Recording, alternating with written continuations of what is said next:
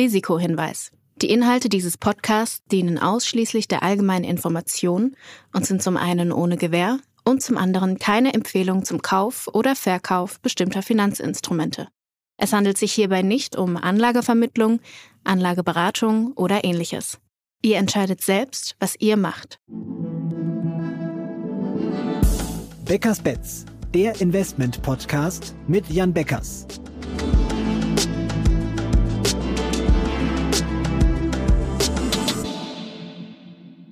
Hallo Jan. Hallo Christoph. Vorneweg erstmal noch ein frohes neues Jahr an dich und an alle unsere Hörer. Alles Gute für das Jahr 2024. Bevor wir uns auf dieses neue Börsen- und Aktienjahr konzentrieren wollen, lass uns noch ganz kurz zurückblicken auf 2023. Da genügt erstmal der Blick auf die Performance. Wenn wir da euren Flaggschiff mal anschauen, den Global Internet Leaders Fonds, dann steht da eine Performance von 77 Prozent für das letzte Jahr. Was war denn jetzt zurückblickend betrachtet für dich der größte Hebel für das erfolgreiche Jahr 2023? Genau. Generell kann man sagen, dass in 2023 die Opportunities Alpha durch Stockpicking zu erzielen, äh, wieder zurückgekommen sind, nachdem er in 2022 eigentlich alles stark von einigen Makrofaktoren, insbesondere natürlich Zinsen und dem Krieg dominiert waren, war es in diesem Jahr anders. Und dann war es noch so, dass eben eine Technologie ganz besondere Chancen geboten hat. Und das war natürlich künstliche Intelligenz. Und ich denke, der wichtigste Hebel für unser Portfolio war einfach, dass wir schon vor dem Jahr das erkannt hatten und das Portfolio genau darauf ausgerichtet haben, dass wir besonders viele AI-Gewinner im Portfolio haben und möglichst keine Verlierer. Und das hat insgesamt, glaube ich, ziemlich gut geklappt. Gehen wir die einzelnen Punkte vielleicht nochmal nach und nach durch. Fangen wir mit dem Thema künstliche Intelligenz direkt an. Das war ein wichtiger Punkt im vergangenen Jahr, aber es scheint auch ein Thema zu sein, das ja gekommen ist, um zu bleiben. Werden also ganz allgemein dieselben Unternehmen auch 2024 die großen Profiteure sein oder geht die Entwicklung der KI jetzt schon in eine neue Phase und es rücken andere Unternehmen in den Blickpunkt? Also ich glaube, man muss dort unterscheiden zwischen, ob dieselben Unternehmen relevant bleiben werden in KI oder wo erzielt man jetzt die besten Returns in den Aktien. Ich denke, natürlich wird auch ein Nvidia in 2024 eine große Rolle spielen ähm, für die weitere Entwicklung der künstlichen Intelligenz. Wir glauben aber, dass die spannenden Returns jetzt nach den bereits erfolgten Kursanstiegen eher dann bei anderen Unternehmen zu finden sind. Beispielsweise bei solchen Unternehmen, die wirklich AI in ihren vorhandenen Software-Stack einbauen, die smarte äh, Lösungen gefunden haben ähm, für neue Produkte oder aber auch für Kostensparung ähm, mithilfe von AI. Und da gibt es teilweise eine Reihe von Unternehmen, die eben ja, bei denen einfach, ich sag mal, das Potenzial für 2024 noch nicht eingepreist ist. Und das sind dann teilweise die Unternehmen, die wahrscheinlich am Ende des Jahres dann noch deutlich besser abschneiden als Unternehmen, die jetzt in 2023 schon sehr gut gelaufen sind. Also die Dynamik ist da höher bei Firmen, die jetzt noch nicht jeder auf dem, auf dem Schirm hat. Ähm, da sind wir auch schon beim Thema. Ihr wart ja auch sehr aktiv, habt euer, euer Portfolio auch häufiger umstrukturiert und bei dieser gesamtwirtschaftlichen Gemengelage, die wir ja später nochmal etwas genauer besprechen wollen im Jahr 2024, bleibt da das Thema Stockpicking dann auch ein wichtiges Thema? Das ist auf jeden Fall so. Also es geht jetzt weiter. Wir sehen auch in 2024 sehr, sehr viele gute Opportunities einfach durch aktives Management durch Stockpicking gutes Alpha zu erzielen. Es gibt ja auch eine Reihe, eigentlich so sehr, sehr viele Aktien, die in 2023 total zurückgeblieben sind. Ähm, generell ist es natürlich so, dass insbesondere auch ähm, äh, kleinere und mittlere Unternehmen insgesamt viel, viel schlechter performt haben äh, als Big Tech äh, in 2023. Da sehen wir jede Menge Opportunities. Wir sehen auch viele Opportunities bei Unternehmen, die vielleicht in 2023 durchaus nochmal, ich sag mal, eine sehr schlechte Performance äh, an der Stelle hatten, wo wir glauben, dass es dort gute Recovery Opportunities äh, gibt in 2024. insofern ist es wichtig, dass man an der Stelle dann einfach sein Portfolio nicht einfach starr bei einigen Gewinnern belässt, sondern eben durchrotiert und immer wieder schaut, wo ist vielleicht ein gutes Unternehmen gerade teuer geworden, wo können wir eben von einem relativ guten, aber auch teuren Unternehmen umschichten in ein anderes gutes, aber jetzt gerade günstig erwerbbares Unternehmen. Und ähm, genau, und da gibt's, glaube ich, wieder jede Menge Möglichkeiten in diesem Umfeld. Und das stimmt uns relativ optimistisch für 2024 wo du gerade Big Tech im Jahr 2023 nochmal angesprochen hast, was ja sehr dominant war, das Thema, und der Abschlag zu den Small- und Mid-Caps ja mittlerweile fast schon historisch groß ist. Ähm, Gibt es da eine Aufholchance im laufenden Jahr, wenn man in die zweite und dritte Börsenreihe schaut? Absolut. Und wenn wir jetzt mal auf die letzten Wochen von 2023 schauen, dann äh, hat dort äh, auch eine gute Aufholjagd bei vielen Titeln ja schon begonnen und hat uns dadurch eigentlich auch nochmal, weil wir dafür positioniert waren, äh, einen ganz guten Schlussspurt äh, für die Performance im Dezember gebracht. Ihr habt ja auch mit einigen Werten 2023 in sehr kurzer Zeit sehr hohe Gewinne erzielt. Also erstens, wie kommt es da vor, dass der Markt solche Aktien mitunter stark unterbewertet und wie wird man darauf aufmerksam auf so eine Unterbewertung? Ja, also der Markt ist natürlich nicht immer in jeder Situation effizient, wie äh, gerne an manchen Universitäten behauptet wird. Gerade in Situationen, wie nach 2022, als äh, ja einfach äh, es, äh, ich sag mal, so einen Abverkauf gegeben hat. Da gibt's immer wieder eine Menge von Unternehmen, ähm, bei denen äh, äh, einfach, äh, ich sag mal, die zu Recht massiv abgestürzt sind. Und dann gibt's aber immer wieder ein paar andere, die vielleicht einfach aus den falschen Gründen so tief abgestürzt sind. Und beispielsweise war es so, dass der Markt so Ende 22 eigentlich mit aller Konsequenz darauf gewettet hatte, dass ein Unternehmen wie Carvana, äh, ein Autoretailer, pleite gehen würde. Und ähm, so war die Aktie entsprechend auch bewertet. Und ähm, wir hatten ein paar gute Insights, dass wahrscheinlich die operativen Zahlen besser ausfallen könnten nach dem, was wir uns angeschaut hatten. Wir kannten das Unternehmen auch schon äh, ziemlich lange und haben an der Stelle dann innerhalb von etwa zwei, ich glaube, es war so im, in, jeweils nach den Q1 und Q2 Earnings ungefähr innerhalb von wenigen Monaten etwa so 400 Prozent mit der Aktie machen können, bevor wir sie dann verkauft haben, weil sie temporär recht teuer geworden ist. Und wie findet man diese Unternehmen? Das Beste ist natürlich, dass man diese Unternehmen dann schon lange kennt. Und Carvana kannten wir sicherlich schon drei, vier Jahre als Unternehmen, waren auch in der guten Zeit davor immer mal investiert gewesen. Und dann ist es häufig die Kombination einfach von einerseits Research mit dem Unternehmen sprechen, andererseits dann eben auch sehr datengetriebenen Analysen, die einem hilft, so etwas aufzudecken. Und nichtsdestotrotz muss man dazu sagen, ähm, das war jetzt natürlich auch alles nicht ein Selbstläufer. Insofern geht man so etwas dann auch nur mit einer geringeren Positionsgröße insgesamt ein. Und von diesen sind uns aber im Laufe des Jahres dann einige gelungen, wo, ja, ich sag mal, wir in kurzer Zeit so zwei, drei, 400 Prozent Return machen konnten. Affirm ist ein anderes Beispiel ähm, im dritten und vierten Quartal, wo es eine, ich sag mal, ähnlich gute Situation gab. Nicht, dass der Markt gedacht hätte, die gehen pleite, aber zumindest hatte der Markt nicht auf dem Schirm, dass sie eigentlich sehr, sehr gute Zahlen äh, liefern könnten. Ähm, und da gab es eine andere Opportunity, eben in kurzer Zeit besonders viel Upside zu machen. Das sind natürlich dann die besonders interessanten zusätzlichen Situationen, mit denen man einfach weiteren Return reinholt. Ansonsten muss man aber sagen, dass der Großteil des Returns in 2023 eigentlich eher aus auch hier häufig besprochenen High Conviction Picks, die wir über sehr, sehr lange Zeit auch im Portfolio haben, kommt. Das ist beispielsweise sicherlich ganz vorne zu nennen ein Duolingo. Ähm, hier sehr häufig besprochen. Duolingo hat einfach super gute Zahlen im ganzen Jahr geliefert, damit immer wieder ähm, äh, die ganze Investoren-Community überrascht und deshalb ganz zu Recht über 200 Prozent Rendite dieses Jahr eingefahren. Ähm, auch ein Nubank und ein Uber haben sehr starke Zahlen geliefert dieses Jahr. Ähm, auch schon lange High Conviction Portfolio Positionen von uns ähm, haben entsprechend auch gut ähm, äh, ja, letzten Endes zur Performance beitragen können. Und ihr seid auch weiter noch überzeugt von diesen letzten drei genannten Aktien? Das sind wir absolut. Wir haben bei Duolingo aufgrund des sehr überproportional starken Anstiegs allerdings auch sehr, sehr viele Gewinne mitgenommen, weil die Aktie natürlich einfach im Vergleich zum Jahresanfang ähm, durchaus einiges teurer geworden ist. Und bei den anderen haben wir auch Gewinne mitgenommen, aber prozentual haben wir bei Duolingo am meisten abgeschöpft derzeit also mit solchen Aktien schon einiges an Gewinn gemacht. Das ist auch das Stichwort für unseren nächsten Punkt, den wir jetzt noch gar nicht besprochen haben vom Börsenjahr 2023, nämlich den Kryptomarkt.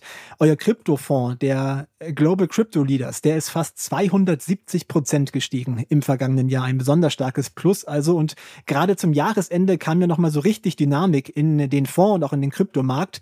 Nimmt der Kryptomarkt denn diese Dynamik auch jetzt mit ins neue Jahr? Ja, Krypto hat sich in der Tat sehr erfreulich äh, entwickelt, muss man sagen. Wir hatten ja auch zu Anfang äh, von 2023 und zu Ende von 2022 immer mal wieder drüber gesprochen. Damals waren wir natürlich noch im totalen Bärenmarkt, aber eigentlich dieselben Argumente, warum wir ein gutes 2023 erleben sollten, ähm, gelten eigentlich weiterhin. Und darüber hinaus, ähm, und, und das sind beispielsweise, dass es einfach keine Verkäufer mehr gab Ende letzten Jahres. Um, ähm, und jetzt ist es so, jetzt haben wir natürlich einiges an Zugewinnen gesehen und trotzdem jeder in der Krypto-Community geht davon aus, dass dieser Bullrun, der gerade startet, jetzt eher weitergeht äh, an der Stelle. Einer der akuten Gründe ist natürlich, und äh, ich meine, wir sprechen jetzt hier gerade Anfang Januar, die Erwartung sehr vieler Marktteilnehmer, dass wir in absoluter Kürze, das heißt wahrscheinlich schon in der nächsten Woche, den ersten Bitcoin Spot ETF in den USA genehmigt bekommen. Und das hat natürlich zu einem großen Kursanstieg und Run in den letzten, ja, ich sag mal ein, zwei, drei Monaten insbesondere, ähm, wo die Marktteilnehmer angefangen haben, dies zu erwarten, geführt. Jetzt glauben wir, dass diese Dynamik insgesamt ins Jahr 2024 anhalten sollte. Ähm, natürlich nicht als gerade Linie nach oben, aber insgesamt schauen wir doch durchaus optimistisch auf das Jahr 2024, was Krypto angeht. Ja, und neben diesem Thema des Bitcoin-ETFs ist ja auch das Thema Halving noch ein wichtiges Thema in diesem Jahr. Wir haben hier in dem Podcast ja auch schon mal drüber gesprochen. Wie viel Potenzial steckt darin noch? Also man muss es aus der Gesamtheit betrachten. Das Halving ist ein weiterer Faktor dieses Jahr neben erwartungsgemäß sinkenden Zinsen, neben generell der Rehabilitation von Bitcoin und Krypto als Asset Class, was wahrscheinlich für zusätzliche Anlegerströme sorgen äh, kann. Insofern, wir sehen es als einen Faktor dieses Jahr, der positiv ist für die Märkte. Es ist aber nur einer von mehreren. Wenn man auf der anderen Seite überlegen will, was sind vielleicht noch Risikofaktoren für den Kryptomarkt, dann bleiben sie aus unserer Sicht vor allem dieselben wie letztes Jahr ähm, oder wie dieses Jahr, äh, könnte man sagen, wie 2023. Und das ist eigentlich auch wieder regulatorisch kann es schon noch irgendwann einmal große Angriffe auf die Krypto-Community geben. Und das bleibt aus unserer Sicht in diesem Jahr auch der größte Risikofaktor. Auf der anderen Seite muss man sagen, es ist viel wahrscheinlicher, dass sich dieses Thema erst später ausspielen wird, weil insbesondere in einem wichtigen Wahljahr in den USA vielleicht auch keine allzu dramatischen Neuerungen mehr zu erwarten sind, insbesondere wenn eben bei der ETF-Genehmigung jetzt alles glatt geht. Äh, in Europa hat es ja 2023 eigentlich relativ weitgehende Regulierungen und die waren eher positiver Natur äh, gegeben. Ähm, wir sind überzeugt, dass es aus regulatorischer Front irgendwann noch einmal Druck geben wird, aber wahrscheinlich ist das erst in einigen Jahren später, wenn die Preise noch viel höher stehen.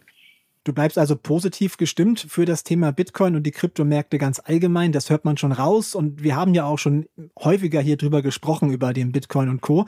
Und vom Timing her wart ihr Ende 2022, Anfang 2023 ja genau richtig, dass ein sehr positives Jahr bevorsteht. Was ihr aber auch unterschätzt habt, war ja das Ausmaß der Rallye.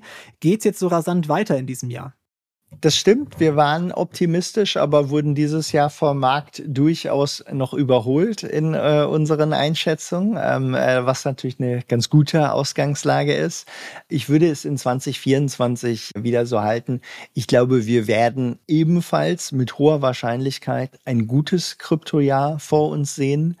Ähm, Ob es ein sehr gutes oder exzellentes Jahr wird, weiß ich nicht. Dafür gibt es natürlich auch noch viele weitere Unsicherheiten, sei es jetzt auf der Makro-Seite. Äh, ich denke aber mal, äh, wir lassen uns dann im Zweifelsfall lieber wieder noch positiver überraschen und würde einfach mal davon ausgehen, wir, wir haben ja ein gutes, ein solide gutes Jahr, vielleicht aber auch ein noch besseres Jahr vor uns. Dann vielleicht nochmal anders gefragt, wenn ein Aktienmarkt oder auch ein einzelnes Unternehmen so stark ansteigt, dann spricht man immer davon, dass ja mal eine Abkühlung ganz gesund wäre. Kann man das bei Krypto auch sagen oder gelten da ein paar andere Gesetze? Grundsätzlich kann das schon vorkommen. Ähm, äh, und äh, ich sag mal, eine Korrektur in den Kursen gibt's ja auch immer wieder, hat's ja auch, ich sag mal, um Weihnachten herum auch nochmal äh, gegeben. Und äh, davon wird sicherlich noch einige geben, auch in 2024.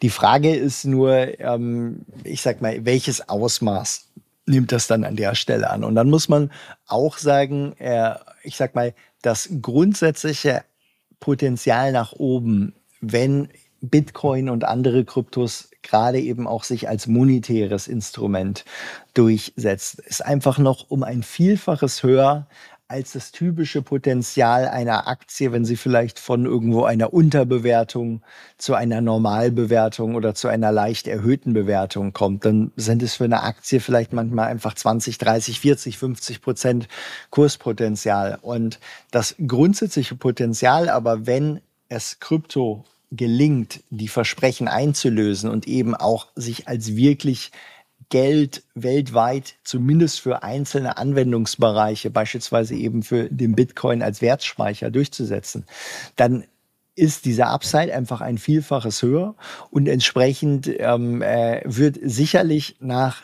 der Korrektur auch nochmal der nächste Bitcoin-Crash kommen. Auch damit sollten wir alle ähm, fest rechnen.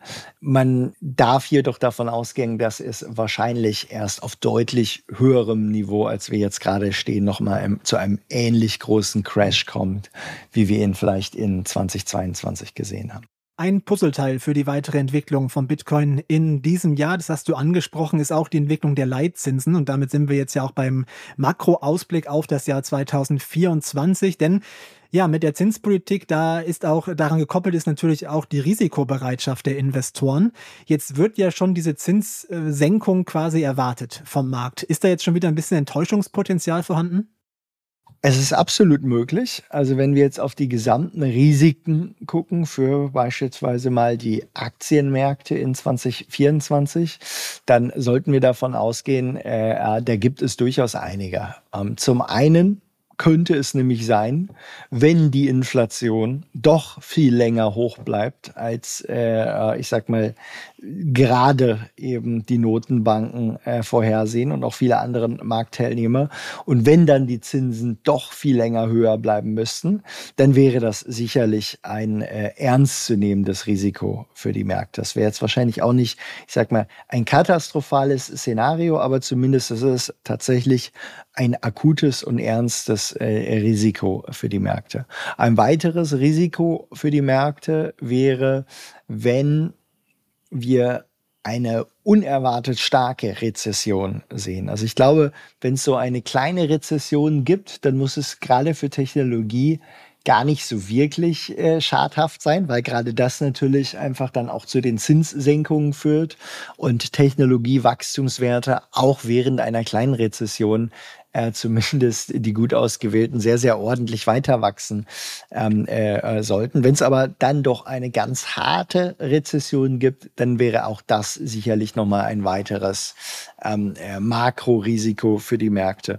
Ein drittes, äh, äh was man in 2024 auf dem Schirm haben sollte, sind natürlich weiterhin die geopolitischen Spannungen, von denen es natürlich unerfreulicherweise leider ziemlich viele gibt. Mal äh, USA, China äh, als eines herausgegriffen, äh, Ukraine weiterhin äh, natürlich, äh, ja, ich sag mal, die dramatischste Situation irgendwo dieser Stillstand, der da gerade herrscht.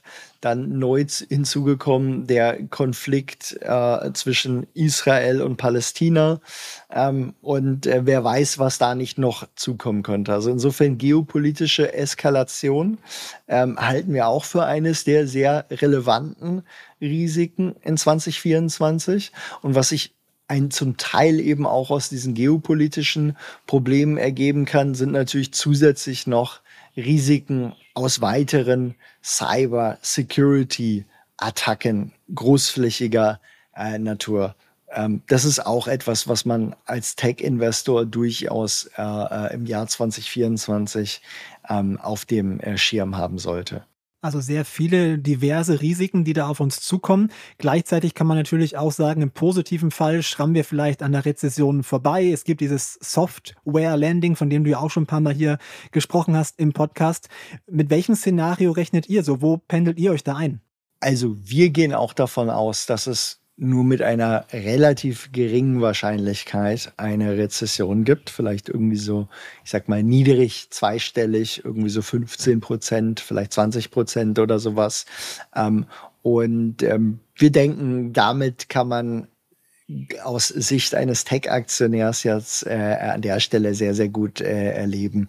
Ähm, was wir gerade noch nicht angesprochen hatten als einen weiteren Risikofaktor, den man zumindest im Auge haben sollte und beobachten sollte, sind natürlich die US-Wahlen im September 24. Gerade in diesem, ich sag mal, polarisierten Zustand zwischen Demokraten und Republikanern in den USA ist es auch noch etwas, was sicherlich die Märkte dieses Jahr bewegen sollte.